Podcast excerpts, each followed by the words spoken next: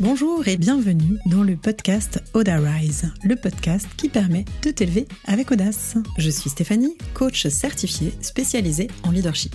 Ma mission Que tu développes ta confiance en passant à l'action et en t'affirmant pour faire passer ta vie professionnelle au niveau supérieur. Entrepreneur depuis 15 ans, j'ai dû me challenger et je te parlerai ici de leadership au féminin, de mindset, d'audace, de communication positive et de réussite. Allez, installe-toi confortablement c'est parti Hello, bienvenue dans l'épisode 39. Aujourd'hui, je vais te parler du temps.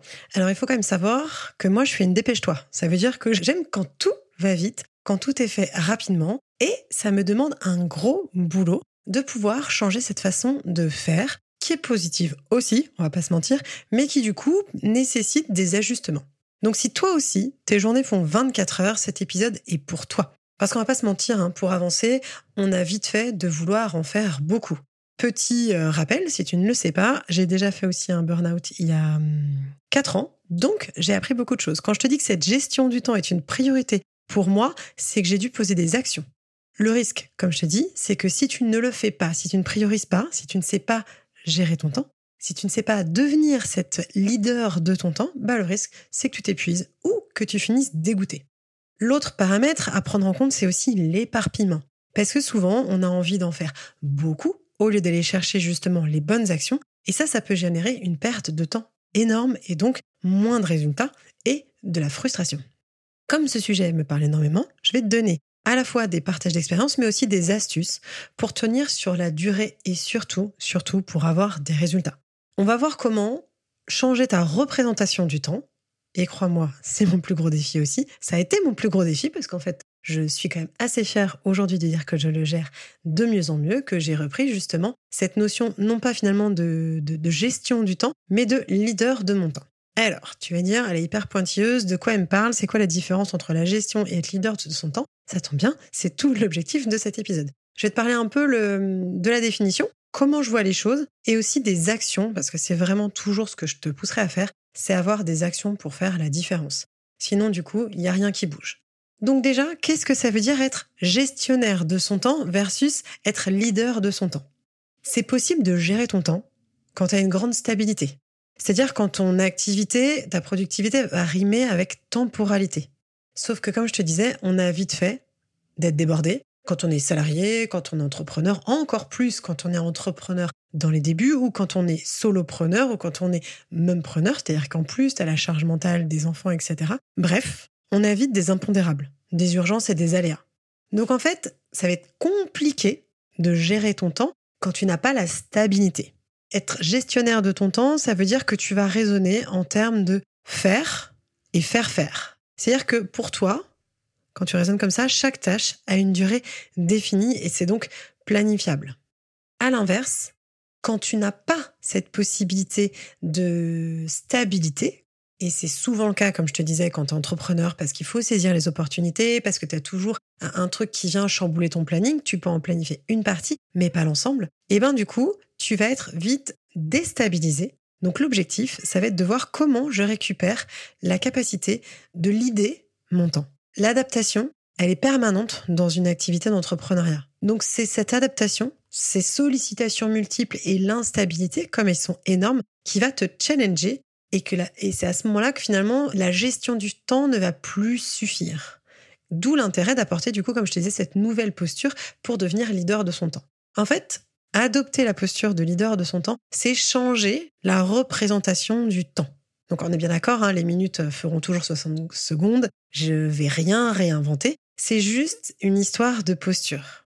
Reprendre le lead sur ta journée, sur ton temps, sur tes activités, c'est apprendre à raisonner pardon, en termes de euh, pourquoi je fais ça, pourquoi il faut le faire, pourquoi je décide de le faire. Reprendre le lead de ton temps, c'est redonner du sens aux actions. Choisir celles qui ont de l'impact. C'est en fait orienter ta boussole ou ta montre vers ce qui a de la valeur. C'est-à-dire vivre plus que mesurer son temps.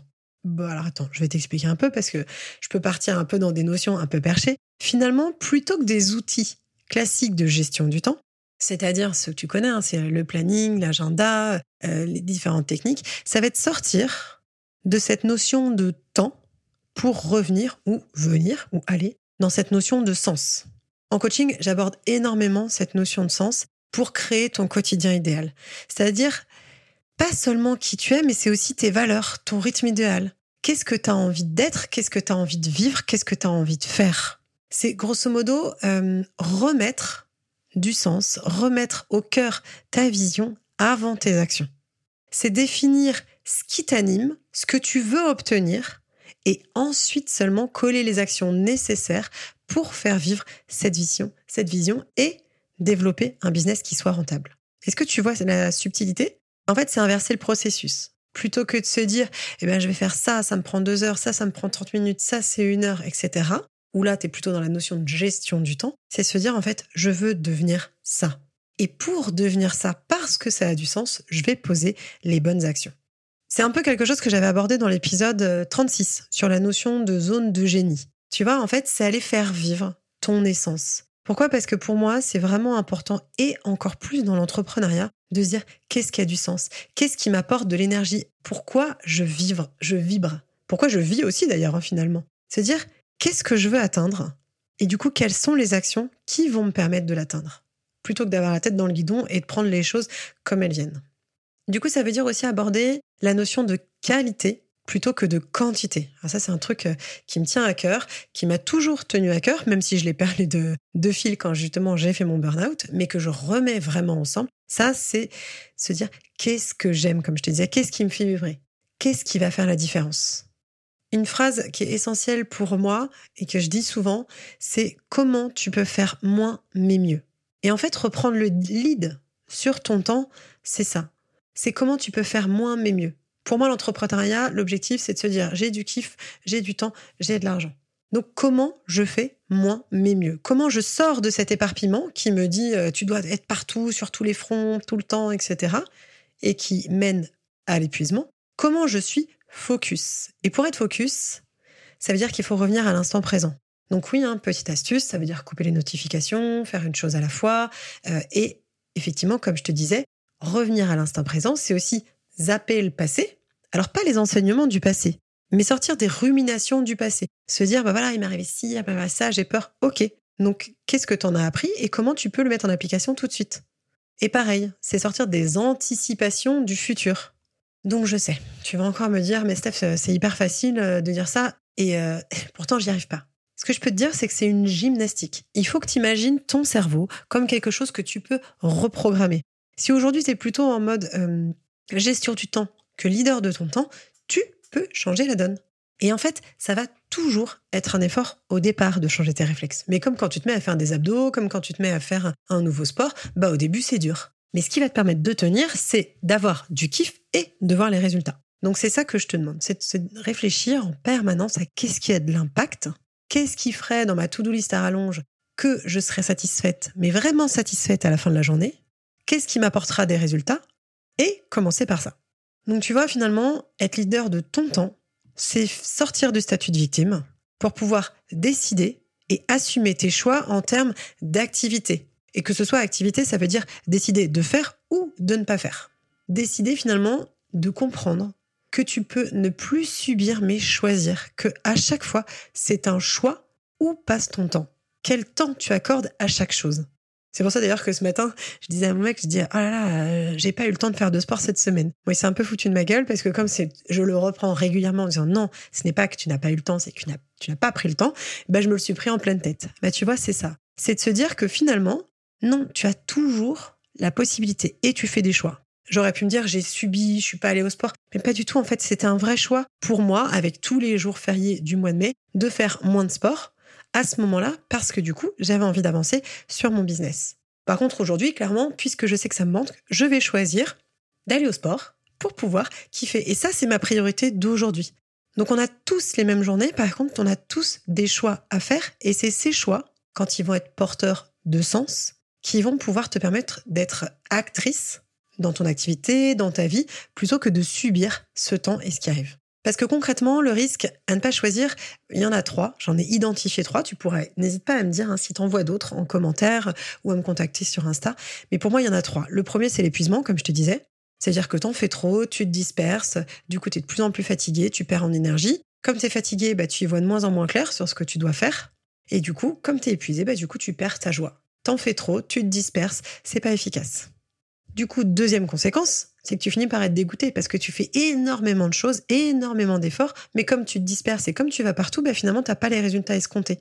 Donc du coup, comme t'as pas les résultats escomptés, tu rentres dans une spirale de j'ai pas d'estime, donc du coup, faut que j'en fasse encore plus, donc du coup, j'en fais encore plus et je m'épuise, mais du coup, je perds en, clarté, donc j'ai pas de résultats. Donc du coup, je suis euh, vraiment nulle et en fait, tu rentres dans une spirale infernale.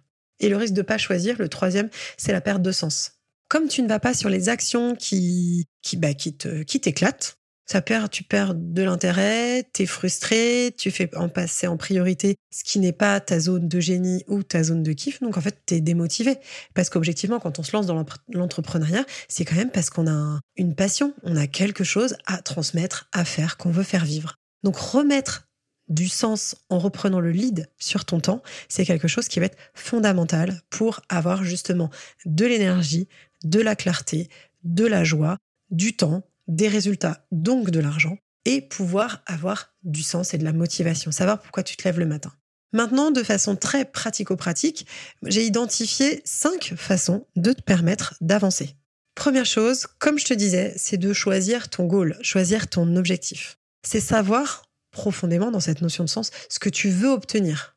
Tu peux pas facilement définir tes priorités et tes actions sans savoir le sens et les résultats que tu veux obtenir. Donc je te pousserai toujours à être au clair avec ta vision, ta mission et tes objectifs. Qui dit objectif dit objectif concret. Tu peux pas me dire j'ai envie de gagner plus. Par contre, tu peux me dire c'est combien ce plus? Est-ce que c'est 2000 euros par mois en plus? Est-ce que c'est 10 000 euros par mois en plus? Mais j'ai besoin que tu sois concrète. Tu as besoin d'être concrète dans tes rêves, dans tes envies. Parce qu'une fois que tu seras concrète, tu pourras poser les bonnes actions. Donc, première chose, choisir ton objectif principal, ta mission, ta vision, ta boussole. Et dans un deuxième temps, un deuxième point, on va dire, mais qui est quand même assez, euh, assez similaire, c'est décider, au-delà de ce que tu veux obtenir, c'est ce que tu veux vivre, ce que tu veux être.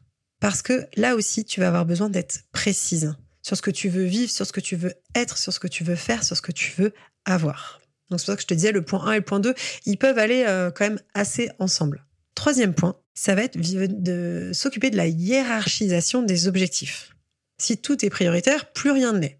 Donc en fait, ça va être important de définir ce qui est urgent ou ce qui est important. Et pour ça, je te donne dans le mille, tu en as peut-être déjà entendu parler. Moi, j'utilise beaucoup la matrice d'Eisenhower, qui va te permettre justement de distinguer est-ce que c'est urgent, est-ce que c'est important ou pas. Je te propose de prendre un petit crayon. Ce sera plus simple pour toi de retenir. Parce qu'en fait, du coup, tu as quatre façons de gérer toutes les actions que tu dois faire dans ta to-do list. Soit c'est urgent et important et tu le fais. Soit c'est urgent et non important et tu délègues. Soit ce n'est pas urgent et pourtant c'est important et tu planifies. Et si c'est ni urgent ni important, je te propose de virer. Ça te fera gagner effectivement du temps. Cette matrice, elle va te permettre de passer du temps subi au temps choisi. Parce que, comme je te disais, hein, il y aura toujours, toujours mille sollicitations pro, perso, euh, que ce soit euh, la famille, les potes, euh, ton conjoint, etc. Il y aura toujours plein de trucs. Mais cette matrice, ça va te permettre d'optimiser ton rapport efficience-effort, donc tes résultats. Quand tu es dans le mode je subis mon temps, tu vas traiter toutes les activités qui sont imposées par l'extérieur. C'est-à-dire que tu vas dire, OK, j'ai un truc, ah, je le fais, j'ai un autre truc, ah, je le fais. Tu sais, c'est comme ce moment où tu as l'impression que ta charge mentale va exploser, que ta do-do list ne diminue jamais, même si le matin tu t'es dit ok c'est bon j'ai cinq trucs à faire et en fait bah t'as mais des trucs lambda, le lave-vaisselle qui lâche, le truc et en fait tu subis plutôt que de te dire quand est-ce que je le traite. Dans le temps choisi, tu vas du coup hiérarchiser en fonction de l'importance des actions pour toi. Ça aussi c'est être leader de ton temps. C'est pour ça que dans les deux premiers points, c'est de définir de ce que tu ce que tu veux vivre, ce que tu veux être, ce que tu veux faire, ce que tu veux avoir. C'est ça qui va te permettre de définir est-ce que c'est important ou pas. Parce que l'importance, ça s'évalue avec des questions de euh, qu'est-ce que est-ce que ça c'est important, c'est-à-dire est-ce que ça a du sens pour ton projet, pour ton objectif? Ou alors l'autre question fondamentale autour de l'importance, c'est est-ce que tu as une valeur ajoutée à le faire toi-même? Il y a des choses, par exemple ce podcast, c'est important que ce soit moi qui le fasse. Donc du coup, je le mets dans les choses qui sont importantes. Il n'est pas urgent, donc je le planifie. J'ai envie qu'il sorte tous les mercredis, donc je le planifie et c'est important. Et la question autour de l'urgence, c'est euh, que tu dois te poser, c'est quelle est la conséquence du non-traitement de cet objectif, de cette activité, etc. Tu vois, finalement, c'est se dire, comme je te disais, le temps subit, une chose arrive, je la traite, une autre, j'arrive, etc. Donc en fait, tu es toujours, tout est au même niveau et tu as toujours la tête dans le guidon. Que ce soit aller euh, chez le, au pressing récupérer des vêtements ou se dire, voilà, je vais faire de la prospection tu mets tout sur le même plan, tu prends les choses comme elles arrivent. Donc, du coup, en fait, c'est comme si à chaque fois, on t'en remettait une couche, on t'en remettait une couche, etc. Dans le temps choisi, tu vas prendre le temps de te poser la question essentielle. Est-ce que je le traite? Est-ce que je délègue? Est-ce que je planifie? Ou est-ce que je vire? L'autre façon, et c'est mon quatrième point, de définir quelles sont tes actions prioritaires, c'est d'utiliser la loi de Pareto. Je te propose soit Eisenhower, soit Pareto, parce qu'en fait, les deux ont le même objectif, mais en fonction des personnes, l'une ou l'autre sera plus utile. La loi de Pareto, c'est la loi des 80-20. Peut-être que tu la connais plus sous ce nom-là. Ça dit que 20% de tes actions vont entraîner 80% du résultat. Ça veut dire que ça t'amène dans ta to-do list, ok, tu as 10 actions, il y en a deux qui auront de l'impact. C'est-à-dire deux qui vont te permettre d'atteindre les 80% de ton chiffre d'affaires, les 80% de ta journée, peu importe. C'est te concentrer sur les activités à haut rendement. Donc c'est indispensable de les mettre avant, de les mettre en premier, ces activités à haut rendement. Comme je te disais, c'est peut-être se dire, bah voilà, en fait, il va falloir que je fasse de la prospection euh, ou que j'aille vendre telle ou telle chose avant de faire la xème story Instagram ou de faire la xème, euh, le xème visuel sur Canva. Bon, bien sûr, ça dépend de ton activité. Hein. Si tu es graphiste, bon, c'est certainement beaucoup plus pertinent d'aller retravailler ta charte euh, graphique que d'aller faire, j'allais dire, du tricot. tu vois, tu vois l'idée en tout cas. Donc ça, ça va être important, cette loi de Pareto, de dire 20% de tes actions entraînent 80% du résultat. Donc là aussi, tu vas pouvoir faire un tri, décider pour maîtriser ton temps de ce qui est prioritaire. Et donc, dernier point, ça veut dire qu'il va falloir apprendre à dire non. Savoir dire non, ça va être ton indispensable. Se rappeler que quand tu dis non à un projet ou non à une sollicitation, tu vas te dire oui à toi, oui à ce que tu as décidé de faire par rapport à ta vision, par rapport à tes objectifs. Ça dit rien du tout de la personne à qui tu viens de dire non. Ça dit rien du tout de votre relation. Ça dit juste à ce moment-là non au projet. Non au projet ou non à l'activité de l'autre. Et encore une fois, ça peut être un non, pas tout de suite. Mais en tout cas, c'est te dire oui, je choisis à ce moment-là que mon activité, typiquement, je parle aux mêmes preneurs qui disent voilà, il y a, l'enfant malade, c'est toujours elles qui vont le chercher parce que du coup, souvent, par exemple, monsieur est salarié. Donc, du coup, tu ne fais pas passer ton activité. Alors après, ça ne veut pas dire qu'il faut laisser son enfant avec 42 fièvres à l'école. Ce n'est pas non plus ce que je dis. Mais ce que je veux dire, c'est que c'est toujours une priorité. C'est qu'au moment où tu vois qu'il y a un truc qui est dur, qui te challenge, combien de fois, mais moi aussi, ça m'est arrivé de me dire, oh non, non, j'ai pas du tout envie de faire cette tâche-là, bah du coup, je vais plutôt aller lancer une machine. Donc, de façon temporaire, tu peux dire, OK, ça passe, mais sur le long terme, c'est pas idéal. Tout ça pour dire que si tu sens que cette piste du temps est à creuser, tu as deux options. D'abord, un, réécouter l'épisode. Donc en fait, finalement, ça va être trois options. Réécouter l'épisode, le reprendre et clarifier. Ou alors, je te propose d'aller voir directement dans la bio. J'ai créé un workbook qui te permet de faire le bilan de ton activité, de savoir quelle est la piste d'amélioration. Et il y a entre autres cette gestion du temps. Donc comme ça, avec des questions très précises, tu pourras identifier où tu dois mettre ton énergie. Et sinon, troisième option, je te propose de réserver un appel découverte pour que je te dise comment je peux t'aider ou pour soutenir ton effort justement d'organisation, de planification et redevenir la leader de ton temps et donc du coup finalement de ton activité. Comme je t'ai dit, ce sujet de la gestion du temps, comme le mindset, c'est des sujets phares. Je le sais parce que je l'ai vécu et que je vois que ça fait une énorme différence dans ton activité quand tu poses les actions qui ont de l'impact. L'objectif, encore une fois, de l'entrepreneuriat pour moi, c'est de kiffer, c'est d'avoir des résultats et du temps. Si ça te parle, n'hésite pas à me laisser un petit commentaire ou bien sûr toujours à partager cet épisode à une entrepreneur qui a besoin de l'entendre et de me laisser 5 étoiles sur la plateforme de ton choix. Ça aide pour la visibilité. J'espère qu'il t'a plu et je te dis à très vite.